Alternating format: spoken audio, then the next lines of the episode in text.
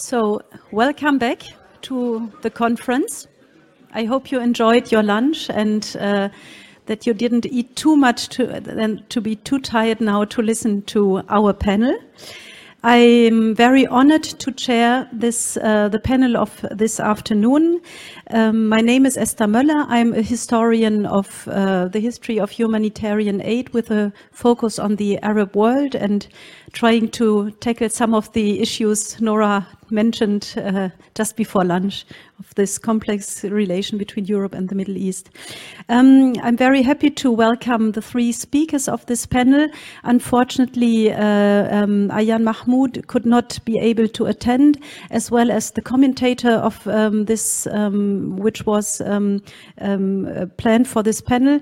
But I think this gives us you some more time to develop your ideas and all of us a bit more time to discuss. So we will comment and discuss your papers all together. I will briefly introduce uh, the three speakers in their order of appearance here at the, the panel and then give the floor to you for 20 minutes of presentation. So first of all, Jan Eckel, who is a professor of contemporary history at the University of Freiburg here in Germany. He has held previous research and teaching positions at the universities of Tübingen, Cologne, and New York, and is since many years a renowned expert in the history of humanitarianism and human rights, but also of international and transnational history more broadly. He has published widely on this topic, and I only want to mention his uh, habilitation thesis, which has been translated into English and published with Oxford University Press under the title the ambivalence of good, human rights in international politics since the 1940s. More recently, Jan has worked and published on the emergence of the idea of globalization as an idea and political discourse since the 1990s. Furthermore, Jan is involved in this field of research um, of humanitarianism and human rights history as member of the editorial board of different journals, among them the well-known journal Humanity, an interdisciplinary journal of human rights, humanitarianism and development. To his right um, is Alex Ntung, who is the author of Not My Worst Day. He has occupied several senior responsibilities in the public and community sector. And he is currently a PhD researcher in international conflict analysis at the University of Kent within the School of Politics and International Relations. In his independent research capacity for the last 10 years, he supported various international agencies and donors. He specializes mainly in the Great, Lake, sorry, Great Lakes regions, uh, sorry, Great Lakes region of Africa and Eritrea and his research work serves as a tool to enhance the effectiveness of international development agencies' policy support to developing countries. He has also been involved in political mediation for civil society organizations in some conflict affected areas and provided insights into issues of war, security, and cultural insensitivity in conflict resolution. So someone who knows, who knows both the, the practice and, and the theory um, of this topic. Alex came in the UK as a refugee. He was born into a family of cattle herders, semi-nomadic pastoralist people in South Kivu in the Democratic Republic of Congo. And finally, uh, to uh, Alex right is Tala Khais, who is currently Jordan's country director at the Women Empowerment Project for Leadership Roles, implemented by the international organization Forum of Federations and funded by Global Affairs Canada.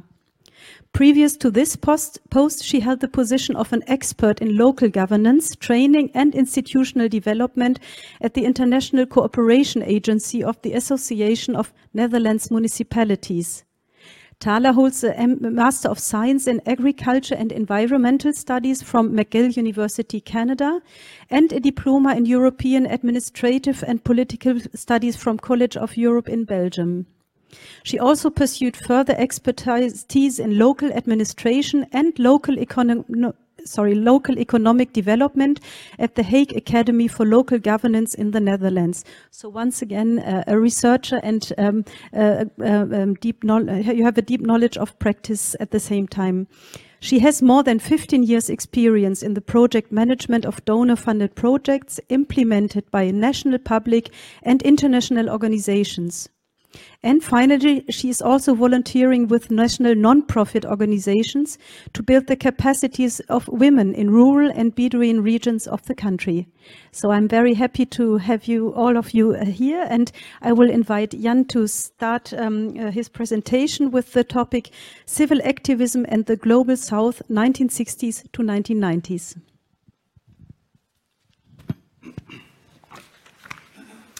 Yes, thank you, Esther, for this uh, very kind introduction, and another big thank you to the organizers of this of this wonderful um, event. It's great to be here. From all, actually, from all that you've said, I had imagined this clock to be much bigger, but so it, it, grew in my mind. But still, it's ticking away, and um, so I'm getting right right to it. Uh, the the um, the topic of my paper is uh, the, the uh, powerful and, and very consequential turn of Western uh, NGOs towards the global south starting in the 1960s. And that's a, a process that fed itself by various sources.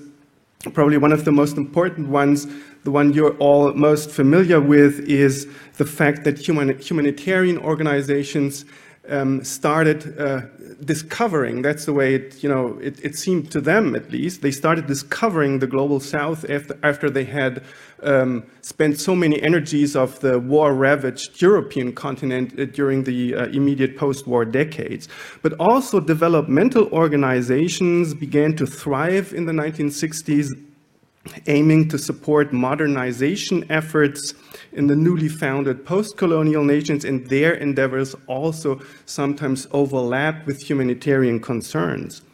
And finally, beginning in the 1970s, the field of human rights NGOs saw profound changes and a profound rise. Uh, the number of organizations surged, a new generation of activists started to dominate the scene, and they also had a very strong focus on the global south, even though, and that might be interesting, the political geography of what they understood by the global south was different in, in, in some ways from humanitarian organizations because they uh, concentrated much more of their efforts on Latin America.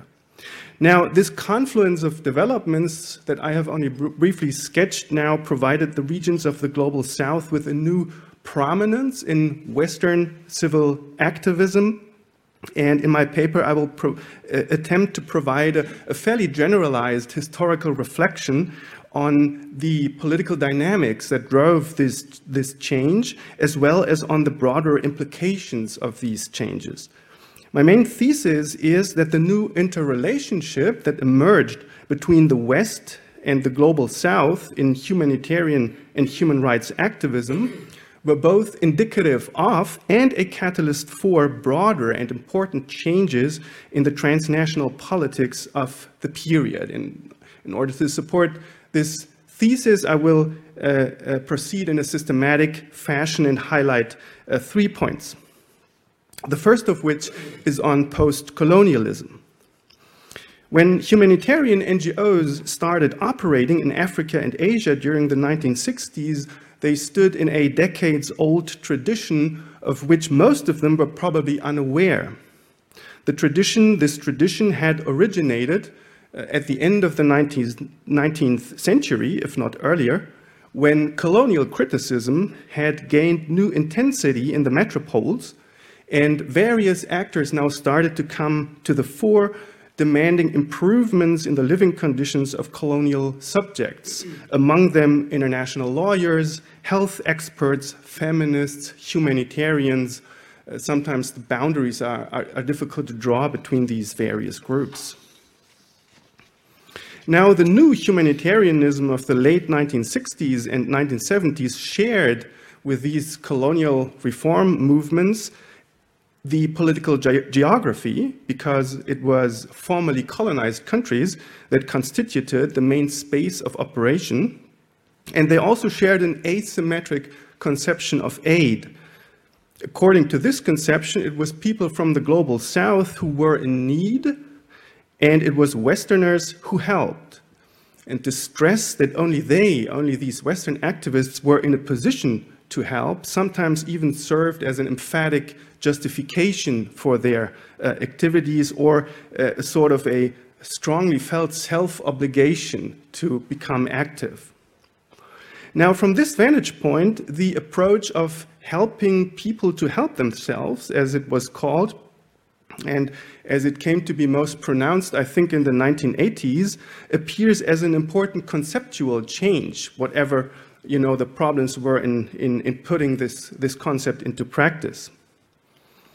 That activists started building local networks of actors to enable them to cope with famine or natural disasters in the future also distinguished them from colonial reformers because these had never shown any interest in creating synergies with reform minded organizations or uh, people, activists in the colonies.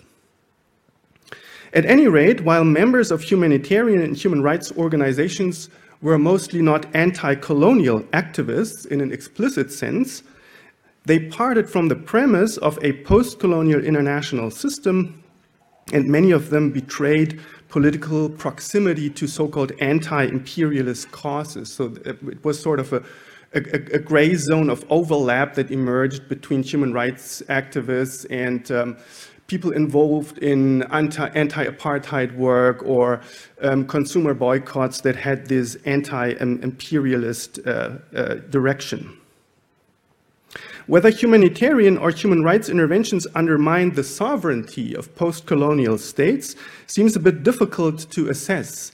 In a way, they certainly did, and particular so if we include the large area of developmental work, because here foreign experts who lacked a clear democratic legitimation assumed numerous crucial state functions. I think Afghanistan would be, about which we heard a, a very um, illuminating paper this morning, would be a particularly important example. Structural adjustment in the neoliberal style of the late 1980s was fundamentally not so different from the way the British took control of Egypt in the 1880s. At the time, it was said that the British did not rule Egypt, but rather they ruled the rulers of Egypt. On the other hand, for post colonial governments, transnational humanitarian and human rights NGOs sometimes came to serve as a useful resource, if you will. The Biafran separatist government, for instance, was eager to make the foreign aid um, effort part of their international public relations campaign uh, that focused on the humanitarian suffering in Biafra uh, that was brought about by the central government's blockade. So there were like various um, uh, dynamics at play here. Even though the more I think about it, the more I think this Biafran case is really an, an exception. Among the obvious effects that the increased salience of the global south and Western activism entailed was the fact that Western publics now focused much more attention on events in these regions. And that's my second point, which I have called the ambiguities of attention. Refugee aid may be a particularly striking example here. In the post-war decades, the massive institutionalized help for, help for refugees had almost exclusive been, exclusively been directed to refugees in Europe. For Western NGOs and also for intergovernmental organizations, there simply was no such thing as a Southern, be it African or Asian refugee problem. Uh, that's a point that uh, Jakob Schönhagen raises, I think, convincingly in his forthcoming book. And this only started to change in the course of the 1960s, and now this drastically transformed the field of international refugee aid and pretty much provided it with the shape that it and with the geographies that it uh, still has to this day. Similarly, once the growing human rights organizations had thoroughly developed their information and media networks by the late 1980s, I would say, there was hardly any country left on which they did not report at least superficially. Of course, there were still omissions, and reporting remained selective. That's also an important point about which we talked yesterday. Nonetheless, although impossible to quantify, the chance that people in the global south could now draw attention to their plight and find resonance among Western organizations increased immensely during these decades. The reverse of attention may have been stigmatization, however. Both humanitarian and human rights NGOs contributed strongly to forging the image of the third world as it became entrenched in public perceptions during the 1970s and 1980s. And this vision of the third world was a far cry from the emancipatory idea uh, as it had emerged in, uh, back in the 1950s. Um, in contrast uh, to this emancipatory uh, vision, the, the, third world now came uh, to be associated with catastrophe.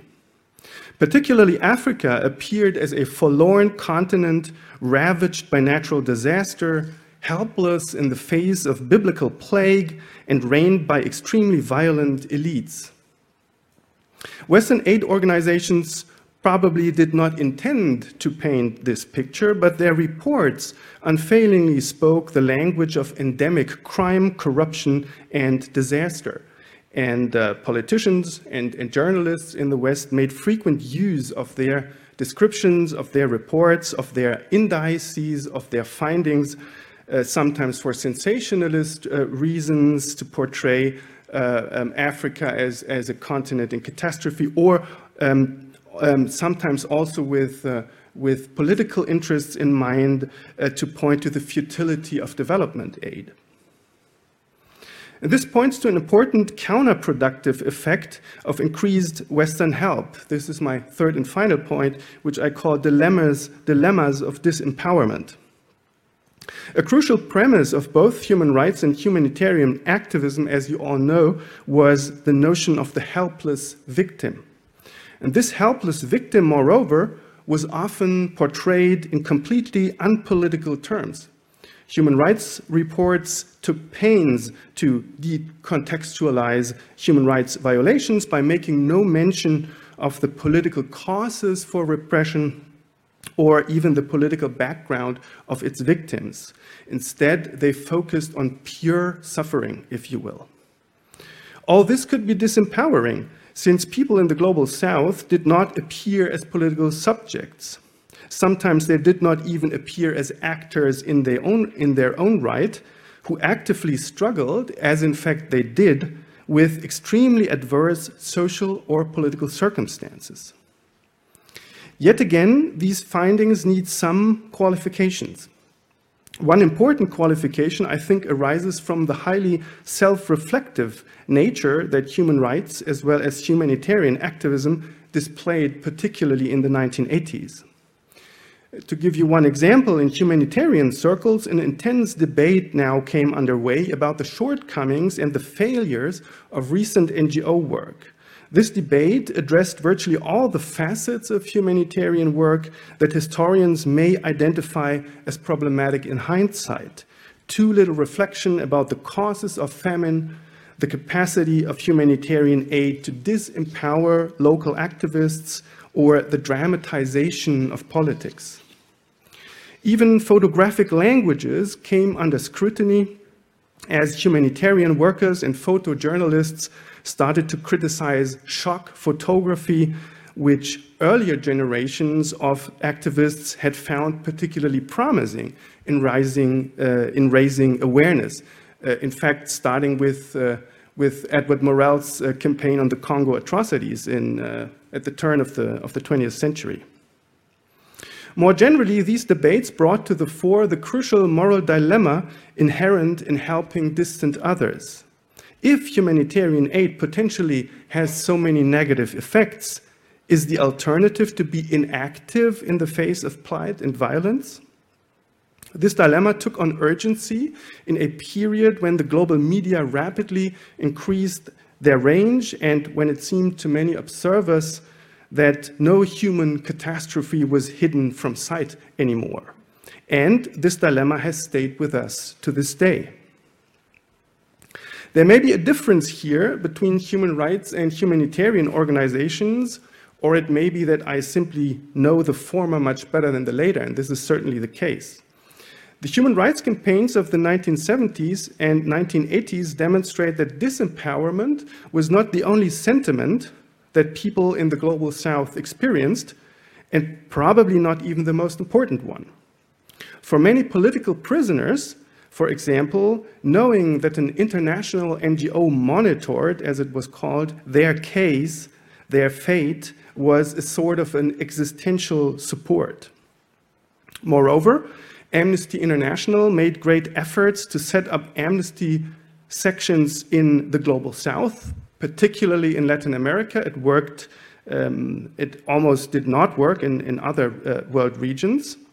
And now, while critics have denounced this effort as a quasi imperialist one, or alternatively as a McDonald's like approach, for activists in Chile or Argentina, participating in the amnesty movement and engaging on prisoners uh, on behalf of prisoners elsewhere meant conquering small spaces of political activity under repressive regimes, and sometimes it even meant engaging in a sort of tacit opposition and was thus more uh, an empowering experience. To conclude, what we can derive from all this, I think, is the fact that human rights and humanitarian activism were extremely important and perhaps more so than historians have commonly acknowledged in negotiating the place that the global south occupied in the international arena during the second half of the 20th century. I think if we want to arrive at a fuller picture, we certainly need to examine this topic in more depth to my mind, we need more studies on how Southern actors, including governments, perceived the work of human rights and humanitarian organizations, how they attempted to shape this work. And I think we have seen uh, several very promising approaches in this direction uh, over the days of this conference. And we also need uh, more studies on how um, Southern governments and activists attempted to, to fashion this this Western uh, activism in pursuit of their own interests. Moreover, moreover, it would be desirable to know more about Western activists' attitude toward those who they attempted to help, including possible racist stereotypes. Yet it seems clear that NGO endeavors in and towards the global south left important traces in the international realm. They influenced public perceptions, shaping, together with other actors, the very idea of the third world or the global south. Moreover, they were a crucial driving force behind the definition and shaping of political fields such as human rights, development, refugee aid, that provided the most important arena for the interaction between Western and Southern governments. And not least, by means of their practical interventions, they were significant actors in post-colonial state building and also in the liberalization of authoritarian regimes about which I have not spoken in this paper. Overall, um, this was a story of complexities and ambiguities, as my paper was hopefully able to demonstrate. Thank you very much.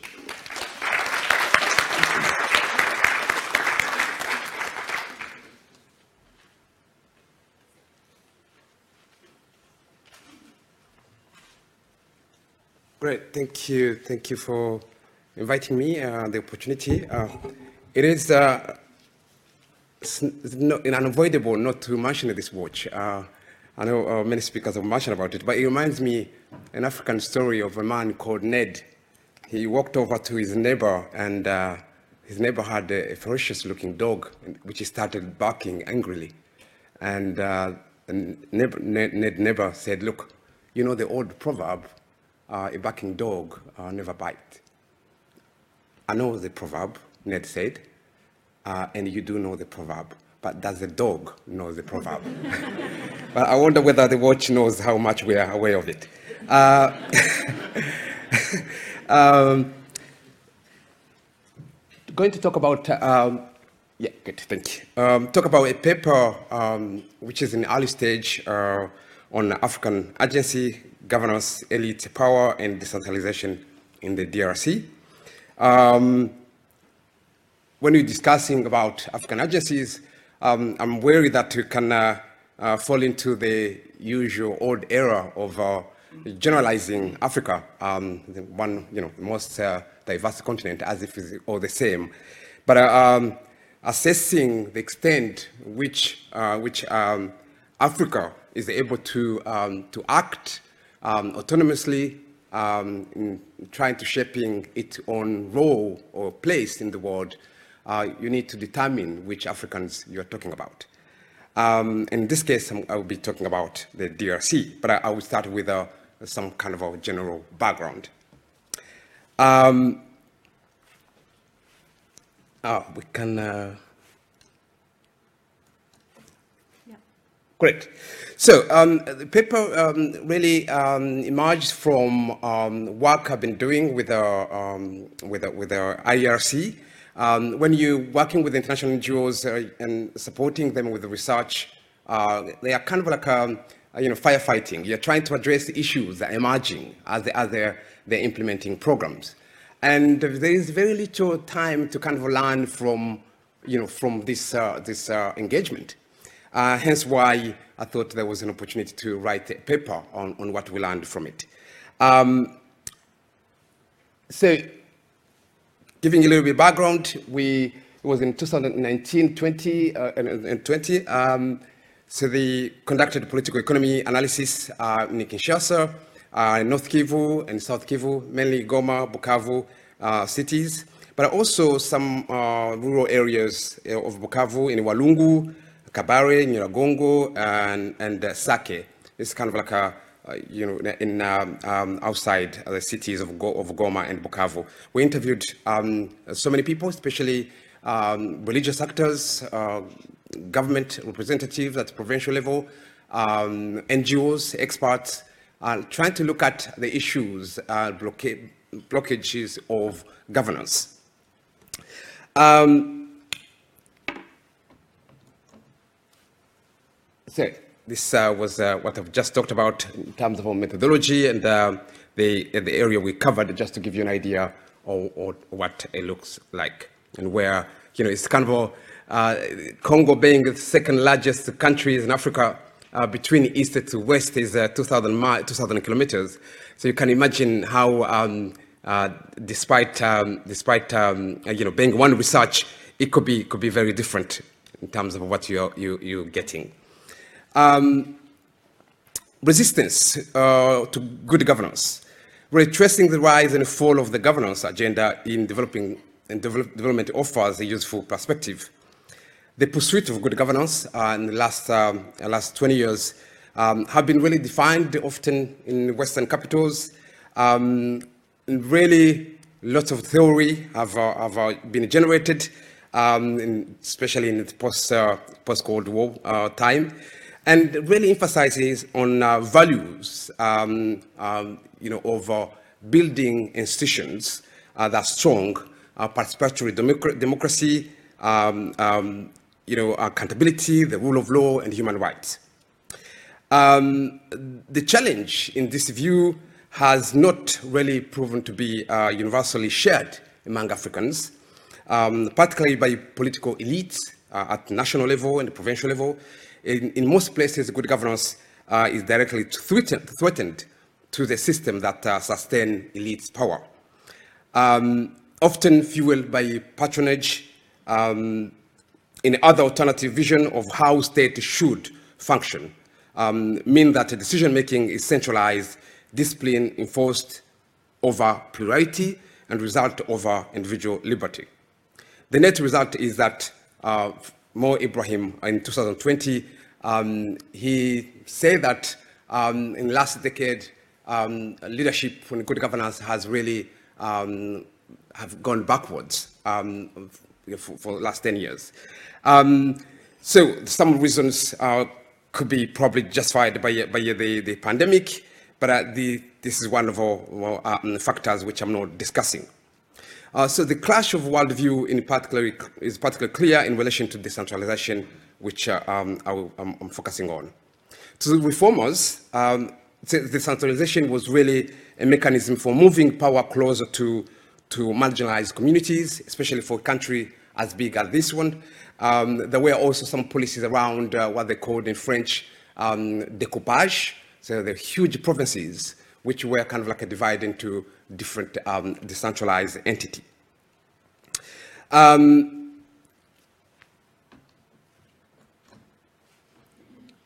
so, giving you a little bit of background of decentralization um, in the DRC, let me just give you an idea of what's going on, how DRC has been kind of one of our experimental um, countries, similar to Afghanistan, in terms of, in terms of um, um international models um, of, uh, you know, of intervention.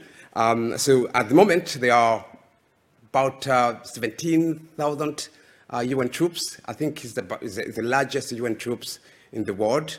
Uh, they have been there for the last 20 years, more than 20 years. Um, it is, uh, you know, receiving a, a great support, um, and just under 1.5 billion of dollars a year. Um, still, countries still suffering so much of uh, conflict, especially in eastern uh, Congo. Um, ironically, um, since when the UN arrived, the UN troops arrived, there were about five armed groups, but today there are 122 armed groups. So since the UN, and it's mainly focused in, uh, in Eastern Congo, and the hotspots are much uh, mainly Ituri, uh, Beni, uh, North Kivu, and South Kivu. So a little bit of just to give you an idea of how the, the, the uh, international, how Congo has been uh, really recipient of, of uh, this approach as I've just been talking about. So decentralization, despite that being kind of an answer to, to governance in the DRC, it has failed. Uh, it was written in just uh, in, in the post uh, uh war transition. There was two wars, 1996 to 2003, um, during the negotiation between different faction rebel groups uh, in Sun City uh, in South Africa. So this law of, trans, of, of, of decentralization really mainly written by uh, external partners, um, was, um, was introduced and uh, the implementation started fr from, from there. Um, but elite at the national level resisted and uh, an endemic culture of clientelism, uh, corruption, and, you know, and, and um, retaining control of critical infrastructure, public services, and budget. Elites at central and provincial level have tended to be reluctant to support such reform and indeed act to undermine its implementation to prevent the losses uh, they fear that would occur. Uh, occur. In fact, not only that it has, uh, it has failed, it has also marginalized um, further uh, excluded groups uh, such as, uh, such as Batwa people um, you know, who are uh, indigenous communities, but also um, communities uh, such as uh, Tutsi group, minority groups, is one of our minority groups. Um, so it has really weaponized local anxiety to embed exclusions, definitions of indigenousness uh, that exclude certain disadvantaged groups, as, as I just mentioned um, earlier. So one of our rhetorics really is uh, the politicization of territorial identities and ethnic balkanization of the state. Um, an example which I can give very quickly is it was mentioned by one of the participants yesterday about what was going on, what's going on in South Kivu at the moment with um, a community of Banyamulenge in South Kivu. Um, it, it, really it offers a telling example of how decentralization has failed. Uh, there's a community of Congolese uh, who immigrated in eastern Congo, uh, probably in 17th century. That's what anthropologists um, say. Um, probably long before the state has existed, um, but they long denied the formal uh, recognition of customary chiefdom. And uh, the whole phenomenon of, you know, idea, concept of customary power, it does a link to uh, the complexity of land ownership in, in, the, in the DRC. Uh, so the decentralization process seemed to offer hope and the resolution for these communities who are marginalized. Um, so the decentralization um, included, included a creation of uh, over 200 um, uh, local municipalities, uh, what they call um, les entités territoriales décentralisées, uh, or uh, local decentralized entities. Um, and one of those uh, uh, new communes was uh, in Minembwe, uh, where this community live. But uh, instead of providing uh, this community with security and installation, the installation of this commune became a serious issue. Um, um, you know, it became contested among the 200. Um, it worsened violence um, until today. Last five years, uh, there have been um, a lot of, a lot of uh, um, killing going on um, without going so much into, the, into much details, which was mentioned yesterday. Um, just to, to, to conclude, um, some of the biggest issues really in terms of how decentralization has uh, has become uh, a serious apart, apart, from the story I've just talked about. Uh, this uh, continued overlap between uh, responsibility at the provincial and national level, um, and actually even at local decentralized entities. Um, really limiting, limiting the, the decision-making process in terms of what kind of project that, that can be implemented by provincial governors or a national level, especially national, national elites, as I mentioned earlier, feeling that any, any letting go of responsibility, it means really losing power in terms of our economy and access to finances. Um, retrocession, they call it retrocession, part of uh, the decentralization law was the idea that um, uh, there will be 40% of uh, local revenues that will be contributed um, uh, from national level uh, to kind of um, go into the infrastructure project. The money is not paid um, um, at all to local provincial level, and the provincial level do not necessarily also pay the 40% to other local entity as, as well. So what really this means, um, probably I could mention this uh, very quickly. Something which we find uh, quite interesting is how um, there is two form of systems um, where um, private action and, um, and, and um, formal decision making are in conflict with each other. So leaders within government institutions um, are kind of a, resist decision they're making within their own organizations because, of course, um, uh, this uh, uh, informal economy that existed. Um, and last point, so what can we learn from this? What does this mean um, for the debate on African agency?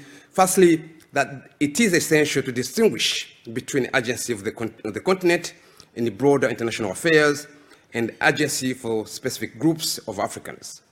The DRC elites uh, did not have sufficient agency to prevent decentralization from um, happening at all, but despite misgivings, but have proven, proven more, more than capable of undermining its implementation. Agency in many cases may be expressed as resistance, what may external observer dismiss uh, as uh, spoiling, despite the logical co costing benefit analysis, shaping elite sabotage of well-meaning technical reform.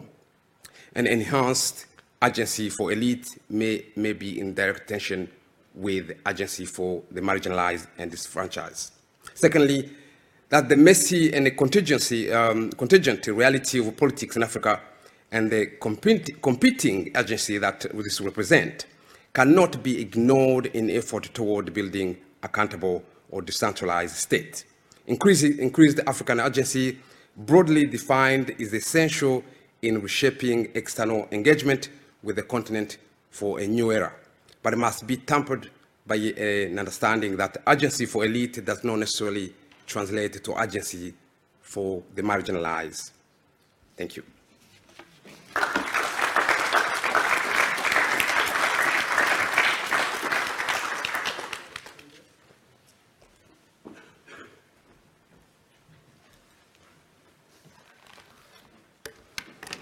Uh, good afternoon, everyone. Uh, first, uh, I would like to join my colleagues and thank all the organizers for giving me the opportunity to stand here and present my paper. Uh, also, I'm privileged and um, inspired by having the chance to stand in this uh, historical palace that has been restored and uh, here come my botanical background. I'm also inspired by being surrounded by these beautiful uh, olive trees that has always been the symbol of peace. And uh, all over the world. So there are prayers that peace could prevail worldwide so that development can uh, occur. And uh, in my country, Jordan, when you talk with the farmer and he's, he's really proud of his olive trees, he will come and tell you, I have very old trees, they are Roman trees. So imagine that farmers in Jordan still believe that uh, despite all the civilization that uh, uh, passed in Jordan, that the, the, the, oldest civilization is the Roman. So uh, again, um, also it is a challenge for me as a project manager to uh, stand and talk more than 10 minutes. And uh, uh, Dr. Moller was telling me, no, you can do it. But as, as you know, as a project manager, we are used more into listening to people uh, monitoring, evaluating, and then writing reports. So we, we don't do much speaking as much as we do uh, uh, uh monitoring, evaluation, and, uh, and writing reports. But I'll, I'll, uh, I'll do my best. Thank you. So, so this paper that I have developed, it's, let's say, it's as a result of a personal reflection, observation as a project manager, uh, and also, uh, uh, as part of discussion, discussion with external uh, evaluators who came to the project and had discussions with, with beneficiaries uh, who, were, who benefited from the project. So, um, talking about uh, the project and its uh, inception phase, the project uh, was based on what's known as a theory of change. The theory of change whereby uh, uh, uh, assumed that if we empower women into decision making, so they will have a role in inclusive governance. And as you know all, that governance has been a terminology that has been advanced by many scholars in different ways. And there are tens of, of definitions. But let's say in our case, we believe that um, inclusive governance in the case of Jordan is that when we have all groups participating in decision making, so in, in particular marginalized groups, and they can be women or youth in certain cases, uh, they could be disabled people, uh, and they are on the rise um, as a result of, of, as you know, the wars. And they can be refugees if they are staying long enough. And uh, uh, at least uh, they can have a decision making at a local level if they cannot at a national level. So uh, we also believe that uh, still work has to be done on empowering women in Jordan. Now, women are, we can say they have been well educated uh, and they, they are capable of doing all sorts of occupation, uh, being a judge or a minister, but also being an engineer, uh, a, uh, a, person working on uh, invocational uh, uh, work. Even they can be nurses. they can be also doing a good job as, as a person working in a gasoline station. They are capable of doing all things, but then their education and capability is not translated into having uh, uh, uh, better job positions. So women, there, there is a high unemployment rate among women. So, and they are not into the workforce and really participating in the GDP. So where is the missing link? So the project believes that the missing link is that we have to have more women in decision-making positions in order to advance the interest and the need of women. So decision-making at a national level, as we say, it's the uh, uh, national legislators or, or decision-making at a local level as, as council, members of municipality and governorates. As, as you know, Jordan is made out of 12 governorates. So this is in general the assumption and the theory of change of the project. So in order to design the project, we, uh, we had uh, uh, set a number of, let's say, uh, the ultimate goal is inclusive governance, but the intermediate goals, we want to um, uh, increase the participation of women decision-making in institutionalizing the uh, mechanisms of equality. Also, we would like to have policymakers, whether they are men and women, uh, uh, that, has a, uh, that have role in, in developing policies, not only governmental, but even non-governmental policies, to have women empowerment and gender equality into their mind when they start designing these policies. So these are the intermediate uh, outcomes or goals of our project. In order to advance these intermediate projects, we, uh, the project believes that we have to work also on immediate outcomes. First, we have to enhance the ability of women uh, uh, decision makers, women leaders. We have to build the capacity of future women leaders, and we have to uh, raise the awareness of public on the importance of women empowerment, and also work with civil society organizations that are active in women empowerment and gender equality to have their influence and, and, and uh, position in, in developing these uh, uh policies on women empowerment. So who are our established leaders? In our case in Jordan, women parliamentarians, uh, the national legislators are, let's say, uh, uh, important uh, established leaders that we should work on. Also, we believe that council members, women council members, are also uh, established leaders. Head of unions, if there are any in Jordan. Also, women in important positions in political parties are established leaders. Uh, we also believe that women ministers are established leaders, but it's not easy to get to these uh, uh, uh, women and, and, convince them that skills need still to be enhanced. But we are, we are trying our best to reach all the established leaders in Jordan. The young future leaders range from university students, young women who are looking forward for a career, but also they are ambitious. They want to be, in one day, uh, to have a political role in the country. Uh, women members of political parties, uh, uh women members of uh, unions. Also, we believe that um, in our case, uh, uh, women in middle um, uh, management level in, in government are also young leaders that we could work with. Uh, awareness is very important, and uh, the public are both men and women. So we try our best in our project to reach men and women in all sorts of of uh, tools of, of reach. Uh, it varies from, uh, you know, uh, debates, dialogue, uh, theater plays. We do also uh, radio um, webinars, all sorts of um, awareness tools in order to raise the importance of women empowerment and gender equality. Um, I would like to highlight a few of the activities that we have conducted. For example, we accompanied women when they were uh, women leaders, when they were candidates for, for parliament or for the council mem- to become a council member. So we build their capacity on all what they need in campaigning, in, in uh, doing social, ca- uh, social uh, uh, campaigning, in particular during the COVID, where there is less, you know, uh, interaction between people and candidates.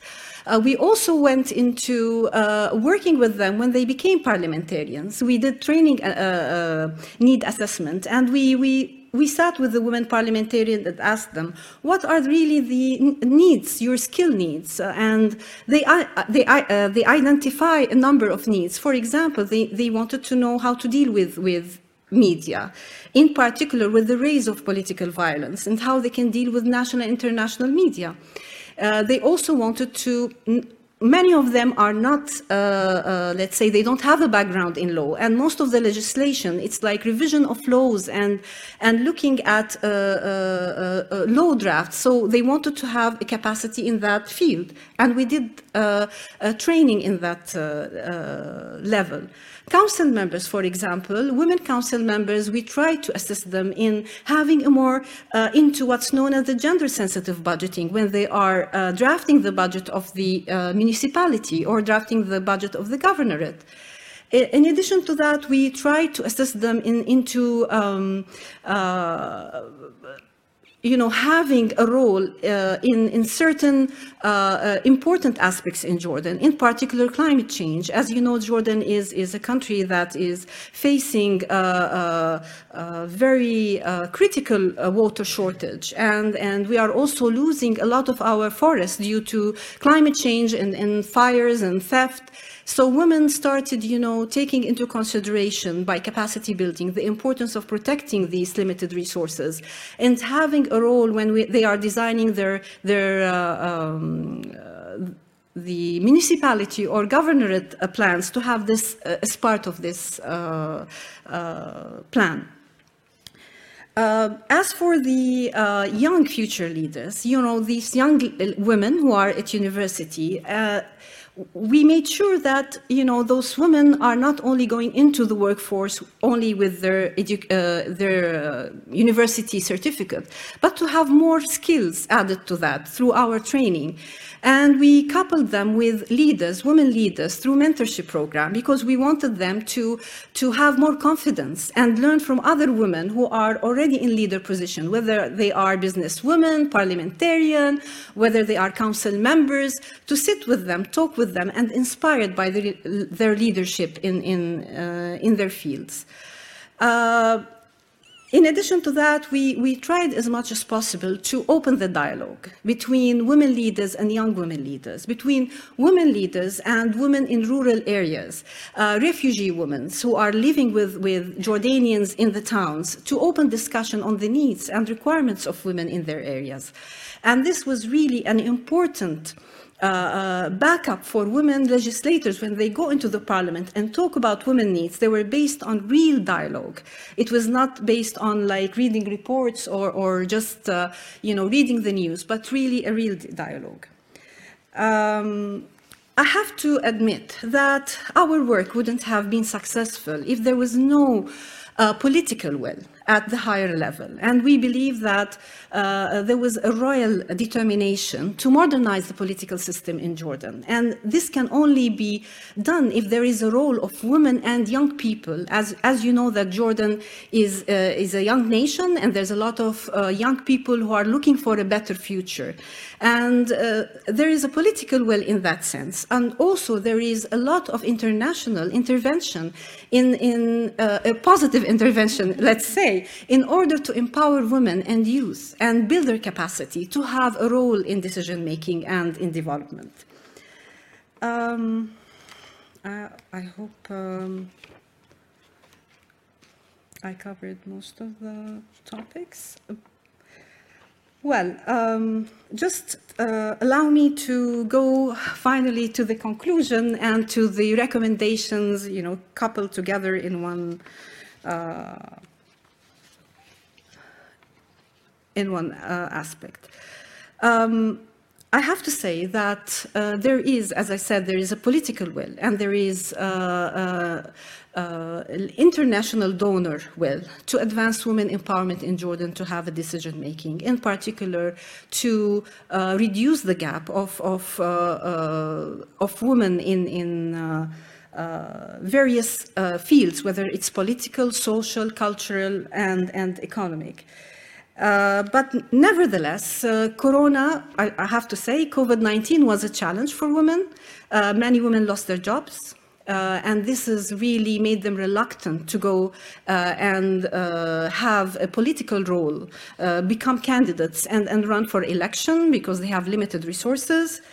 Uh, in addition to that, the increase in, in political violence, well, men and women face political violence when they are running for, for position, political positions, but men are less intimidated. Uh, women, uh, they feel um, uh, uh, you know, um, uh, they feel that it's a shame that they are being uh, criticized, in particular if it was not fair criticism, uh, and taking not taking into consideration their very, uh, uh, let's say, uh, um, little background in, in politics and experience. Um,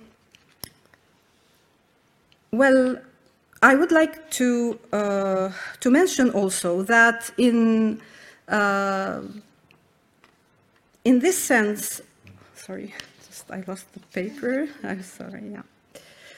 Uh, and also, uh, there is the, despite that, the, that Jordan has advanced in, in, let's say, amending laws and um, uh, in, to empower women and youth. Uh, for example, the constitution has been amended to uh, uh, clearly uh, indicate that women and men are, have equal rights and obligations. And we have amended the election law and the uh, political party law to have more women participating in political parties, more women have seats in the parliament.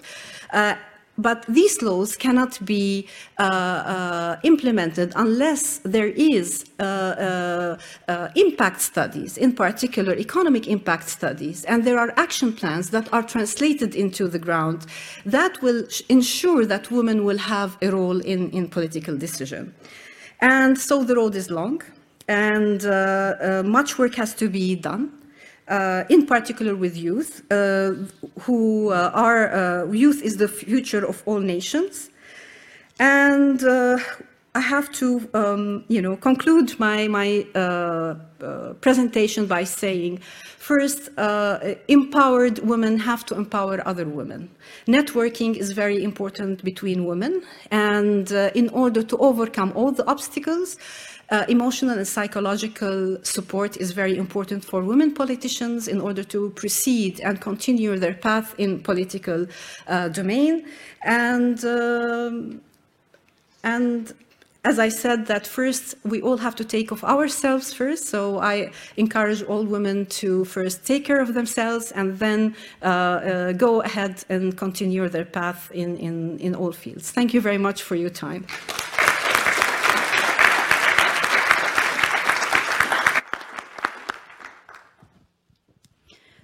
Thank you very much um, to all three of you for your papers and I think which uh, stimulated um, many thoughts and will also um, uh, stimulate the discussion and provoke many questions.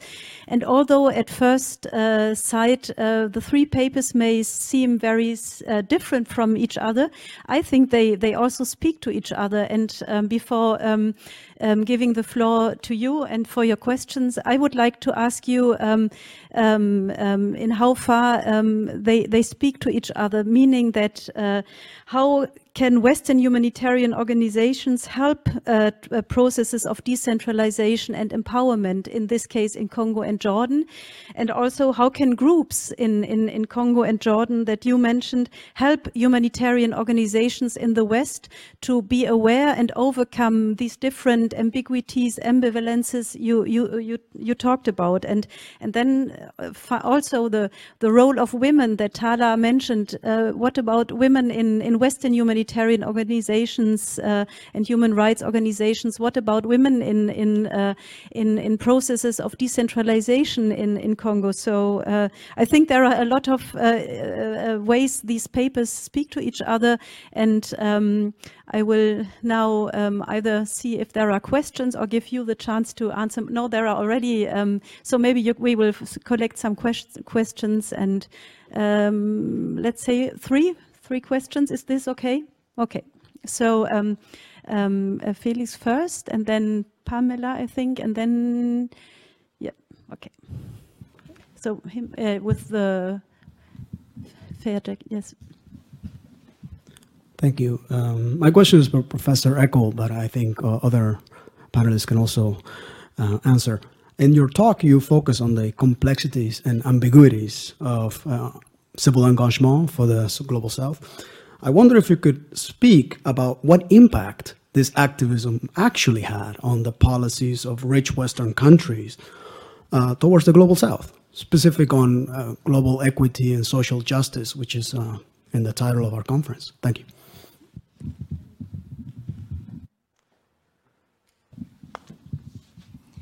Thank you so much. That was such a fantastic panel, but I will limit myself to two questions, one to Jan and the other to Tala. Um, for Jan, I'm speaking as a disaster scholar, and I noticed that you used the term natural disasters, which we've stopped using in disaster studies um, some time ago, and it's banned in major disaster journals. But I do recognize that the, the period that you covered in your talk is 1960s to 1990s, where definitely the dominant term is natural disaster. And, you know, I'm not a historian, so I was just wondering that, you know, when you write about disasters from a historical perspective, to what extent is it essential to use um, the terminologies that were used in that time, and to what extent is there leeway to integrate paradigm shifts um, in the contemporary moment? And my second question is to Tala, speaking as a woman, I feel that the issue of women's participation has so many layers. It's one challenge to be invited to the table And once you're at the table, it's another challenge to have your voice heard. And the third challenge is when you do you know, speak, does your opinion hold as much weight as men? And in the Philippines, um, we've gone as far, I feel, um, we've made inroads in the first challenge, inviting women to the room, but this does not mean that, you know, our voices have some weight or that, you know, there are policies that are being enacted based on our voices.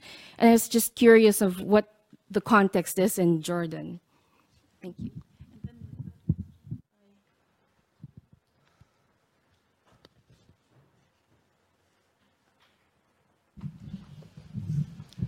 Thank you. Uh, Igor Novikov, uh, anthropologist, Heidelberg University. So um, thank you for this great panel, and I, for me was especially valuable to hear in this concluding panel the recognition of ambiguity as a crucial um, feature of, of, of, humanitarianism. And I guess my question is to Professor Eckel, first of all, um, regarding that. Like, uh, from what I saw like in the field, people who work with the, in, in, the field with in, in, humanitarianism, they know about this ambiguity very well, and it's much less recognized, I think, in this large-scale historical um, and so on uh, researchers, which are sometimes quick to judge and um, make like broad conclusions about about how humanitarianism is effective or not. And as I saw, uh, ambiguity plays a very complex role in the field. Like to give an example, the locals can use it and even manipulate, use fraud and so on to compensate for this, what we call in anthropology the poison of the gift, right? The, the radically unequal um, uh, distribution of agency, the lack of agency to gain some agency in the process, process of, uh, of aid. While the um, humanitarians may use the transparency or this uh, efficiency-oriented mechanism, which are usually regarded as a good thing, which improves humanitarianism, the other way around, to gain all the agency for themselves and to deprive the locals from any uh, active role in the in the aid. So my question is, what do you think about uh, ambiguity, uh, its role in humanitarianism as such? Is it a problem which has to be solved? Or is it just a feature which we gotta accept? Or is it maybe also a resource which can be used somehow in uh, constructive ways in humanitarianism?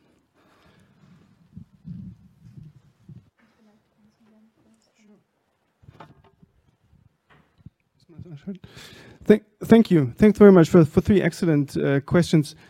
Um, first of all, um, I think the the impact of, of civil activism on, on Western governments is really crucial in the period that I'm looking at, um, in raising awareness and also in establishing um, in establishing new political fields. Um, I think human rights may be the most striking example because uh, Western governments proved very reluctant to consider anything like, like human rights in their foreign policies uh, up until the 1970s. And um, civil groups were, were crucial in bringing about this change by, by making demands uh, and um, um, spurring criticism uh, against traditional Western foreign policy and, and claiming that uh, or demanding that human rights have a space in, in foreign policy. So um, it, it, it varies a great deal uh, from country to country. Um, and also it varies depending on what period we're looking at. But, you know, looking at the big picture, I would say it is an absolutely crucial force, uh, whatever the outcome. I mean, are, I, I, mentioned that there are very problematic outcomes at times, but I think uh, here civil activists really play, play a, a crucial and catalyzing role. Um, I, I, thank you very much for your um, observation on on the term disaster. I wasn't aware of actually of the current uh, terminology, so I'm very grateful for this for this hint. But it is true that this is a term in the sources, in the historical sources, and I do think it's absolutely absolutely crucial to look at the source language because of all the connotations that these terms have and which you uh, uncovered in, in in your question. So we, I think, from a historical point of view, we need to look very carefully at the semantics because that tells us very much about the notions that um, activists bring to their causes and how they shape them, how they perceive them. So I think that's a, you know, a, a necessary exercise in, in, in every study. Um, thanks very much also for the question about ambiguities. Um, let me perhaps add one observation.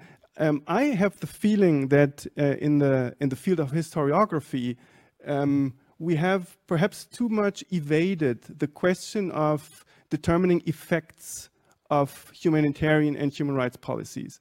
Uh, it's almost as if, as if co my colleagues shied away from, uh, from, from, from giving um, a precise opinion on, you know, what uh, did this campaign um, affect on the ground. Um, and I, I, I, I, even think we, we re don't really have any theoretical reflections about how can we measure effects. What are positive effects and for whom? And how do we measure it? And what are negative effects? So I think there's a, a lot of work uh, still to be done. Um, and that's, you know, that's a scholarly part of, of my answer. Um, do we have to accept it? Um, I'm afraid we do to, to a certain extent. I'm afraid, um, uh, I mean, historians, you know, shy away from generalized uh, statements, but I do think there won't be any larger humanitarian interventions of what type soever without counterproductive effects. I don't know of any, historically speaking. So it, it, it, it's actually possible that we have to face these ambiguities and have to accept them. But I think there are ways of, um, of trying to overcome it and to reduce, you know, to reduce negative or counterproductive effects precisely by what Esther just um, uh, Esther just asked of uh, of, of uh, the other speakers, how you know by creating a dialogue, by creating discussions between those who help and those you know who, who receive help, uh, um, the so-called uh, beneficiaries, as we as we said yesterday, we need to to create a dialogue about what works and what does not work, and and what is disempowering, what may be empowering, um, and that's the only actually the only way I can I can think of. And uh, so I'm I'm very curious also uh, to hear what uh, what you what you think about it. So maybe Tala first on this concrete question, and then we if something more if you want. Hello. Yeah. Um, uh, thank you for your question regarding about women uh, voices to be heard. Uh, I guess it's uh, an international uh, uh, challenge. It's, it's also not only a Jordanian or a Filipino challenge. Um, you know, learning from best practices and seeing countries where they're advancing women into uh, uh, leadership positions. Uh, I believe also lobbying at, at the level of voters levels is very important. Women can be an important voting um, position and, and role if they lobby together and only uh, uh, vote for, for candidates, whether men and women, who really advance uh, women empowerment in their programs and into their, their candidates programs programs. Uh, we also believe that in, in case of Jordan, because we are still starting political parties' role in, in political decision making, that within political parties, men and women will have equal voices in, in designing the political program for the political party when they are going into uh, election. And this really improves women's positioning their needs in, in that program. and personally, I believe that there's still a gap between men and women in terms of experience, even in, in uh, political uh, uh, levels. So we need to go up the ladder. Uh, I, I, noticed that the most successful women in the parliament are those who started at local level being council members. And they went up the ladder to the parliament because they gained experience, trust, uh, learn, learned how to do negotiate and, and, and uh, uh, negotiate and, and build trust with their peers, whether with men in, in the same councils. And this is very important uh, also in order for us to uh, make our voices heard and have have this transformational uh, uh, leadership occurring. Thank you. Uh, could you just maybe add uh, one or two sentences on the uh, the relation your um, organization has with Western human uh, human rights humanitarian yes. organizations? Are there conflicts with the, those who support your work? Could you? Um... well, I work for uh, the uh, an international uh, nonprofit organization. Uh, uh, it was established in uh, in Canada, but Canada is not the only member. There are nine members, including European countries and South Pole countries, to name few. There's Germany, there is Netherlands, there is Ethiopia, India, Brazil. So uh, the organization uh, believes that, uh, you know, they believe in what was mentioned yesterday as a federal way of governing, whereby they, uh, they establish offices in countries and uh, give positions to local uh, experienced project officers to work and implement the project. So this is mainly how we're doing our work. In terms of conflict with other international organizations working in the field, um, well, uh, I have to also to add that our project is funded by Global Affair Canada. Canada is, um, has advanced its feminist uh, policies worldwide through supporting projects for women empowerment. And Jordan was uh, privileged to be one of those selected countries. Um, I guess there's no conflict, but there is a missing link that, uh, let's say, projects working in the same domain, they don't have an umbrella where they can, you know, sit and discuss uh, uh, activities, project plans, and future uh, uh, working. There is a competition. Uh, and sometimes there's an overlap in activities because, for example, I give an example, now women are becoming members of political parties. So you notice all the donors are running into conducting these capacities, whether NDI, USAID, and others, they are all want to build the capacity of women uh, by to the point that then you'll get this uh, exhausted uh, trainees from all these uh, training courses. So yes, we need more collaboration and, and networking, and this is the missing link.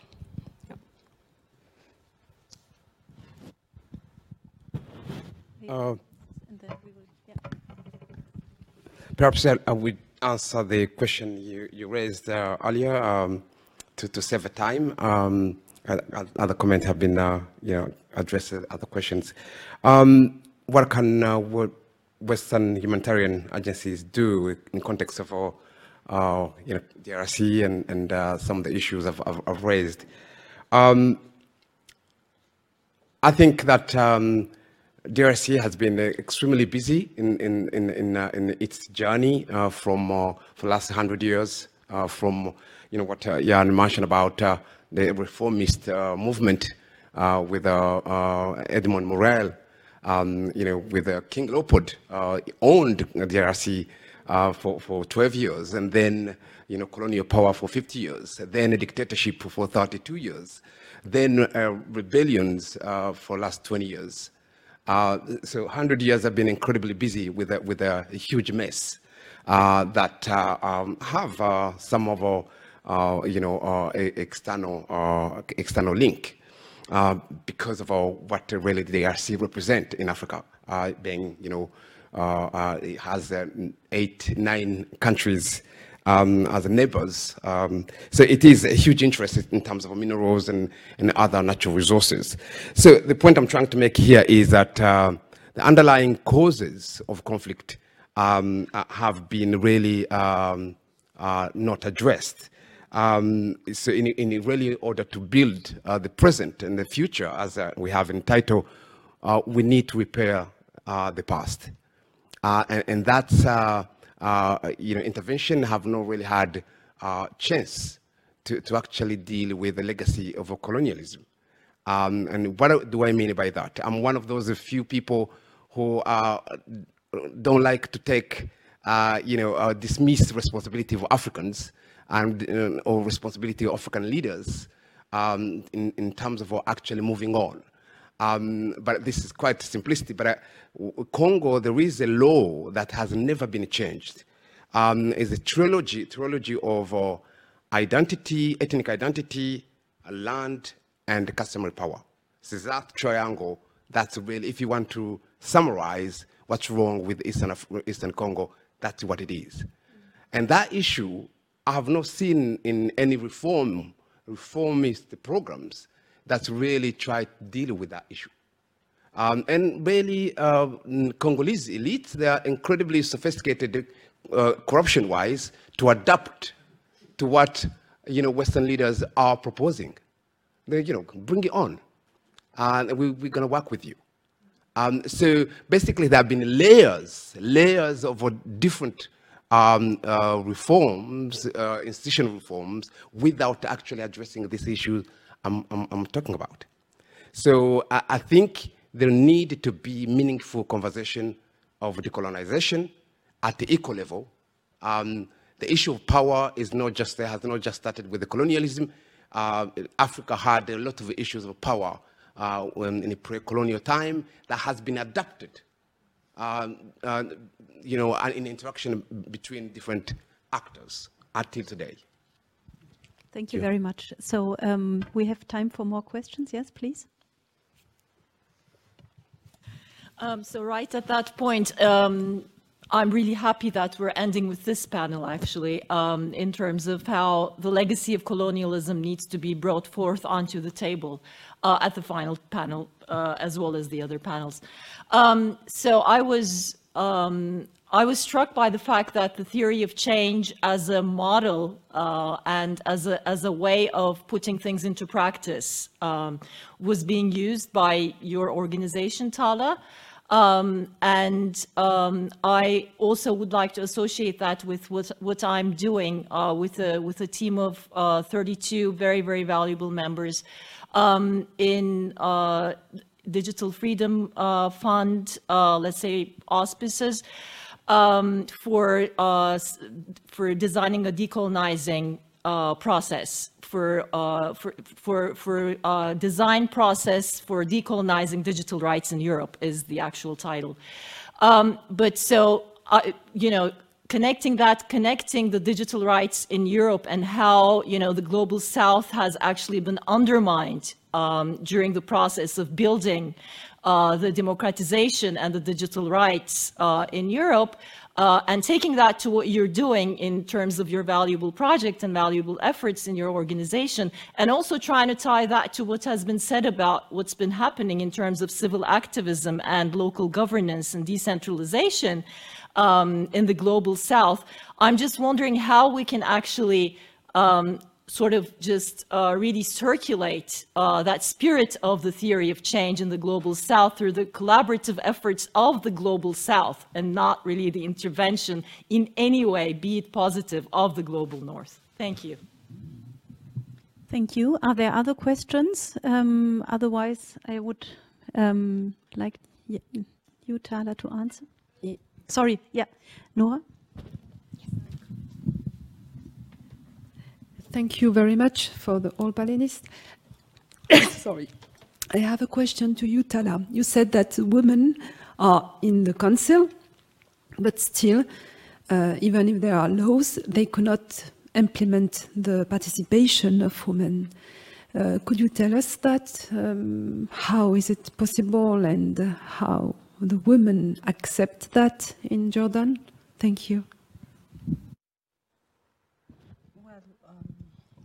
Well, yeah, Well, I have to admit they are tough questions for a project manager, but I'll try my best and then wear the hat of a, of a researcher and academic. Uh, well, uh, to start with, um, uh, you know, uh, when the project was designed uh, based on the theory of change, it's that as you know, the, um, it goes back to the fact that uh, it's a requirement by Global Affair Canada that we are able to monitor the impact. And monitoring the impact, as you know, it's both using qualitative and quantitative indicators. And so we have to have a, a theory and assumption that we can base our uh, monitoring upon. So in the case of digital, uh, so if digital uh, uh, um, governance is, is the ultimate outcome, then we have to see what are the, uh, if it's the ultimate, then we have to design what are the, in, in, in a sort of a logic model, what are the intermediate outcomes we're looking forward and what are the immediate ones that we can accomplish, let's say in the first two years of the project. And, and as we progress, we, we ultimately reach the uh, digital governance. So the, this is the idea where, and then you will be able to monitor. I have to add is that we also added other tools of, of uh, monitoring to that because, you know, when you design a project five years, eh, there are so many things that happen that you need to update your monitoring uh, uh capacity. So there was also what known as the most significant change, whereby we also accompany women to see what were the significant change that happened in their lives. Is it individual? Is it at professional level? Is it uh, uh, their, their impact on society? So we had to do not only, you know, the, the the normal uh, monitoring, but also to do more uh, into uh, accompanying these women, uh, you know, across their success and, and climbing up the ladder. I don't know if I answered partly the question, but uh, uh, you know, this is how the uh, the theory of change came into designing the project.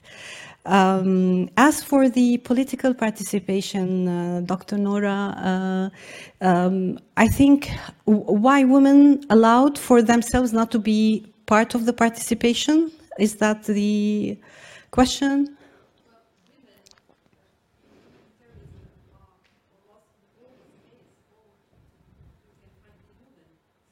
was surprised that uh, in your presentation you said that uh, women participation, uh, even if there are laws, they are not um, uh, participating. And mm. I was surprised. And could you perhaps uh, elaborate yeah. more on this paradox within humanitarianism and uh, yeah. their action on everyday life and even in institutions of uh, humanitarianism? Yes. Associations. Thank you. Um, well, as I said, that uh, first of all, Jordan is is a young country. It celebrated 100 years. Uh, men had the chance to start working before women and have a, a, a, role in the workforce and then had a role in political uh, decision making while women were, were still behind them. So there is, let's say, a 30 years gap between men and women in terms of experience. Uh, we had women who were able to break the barrier and became parliamentarians early in the uh, early 90s uh, and by mere competition, but it was only by the positive quota system that women started to have more seats in the parliament. Uh, so, um, um, you know, um, Jordan is, uh, let's say, um, because really uh, um, men and women goes into election on individual level and we had we had one or two political parties uh, when the country started its its uh, uh you know, started as a United Nation country. We had only one or two parties, and uh, these parties had you know fewer women on them. So uh, that's why women didn't, didn't, have the chance to participate uh, in political level. And those women who are winning uh, by competition uh, they are fewer than those who are winning through quota system uh, but it doesn't mean that we don't have representation. We have, uh, as I said, uh, 16 women in parliament nowadays. We have 20% of council members are women. But as I said, thanks to the quota system. I don't know if I answered the... So um, if there are no urgent questions from uh, from the audience, um, I would like you to give you the chance for a last word, if you like um, also Alex and Jan, and then. Thank you. That's actually two words, I, I, I admit, but um, it's it's been. You know, I'm actually I'm uh, very um, very engaged by Tala and, and Alex what, what you said, and um, uh, I think it's uh, you know now it's probably our task to project that back onto history and to uh, and to try to you know understand these things from a historical point of view. But um, I've I've learned a lot, and I'm very grateful. Thank you also for your questions. Uh, really, I think it's really an encouragement to continue this dialogue. Um, we've, we've, learned incredibly so much in the last two days. And um, the, the key question really is um, where the stream go. Uh, where do we take this learning uh, in, in context of actually influencing uh, you know, policy, uh, generating new knowledge, and um, decision making uh, in, in humanitarian uh, generally. Thank you. So um, once again, I would like to thank the three of you for your engaging papers, for the thought-provoking uh, statements you gave. Thank you for the questions and hand over to Andrew for the final discussion.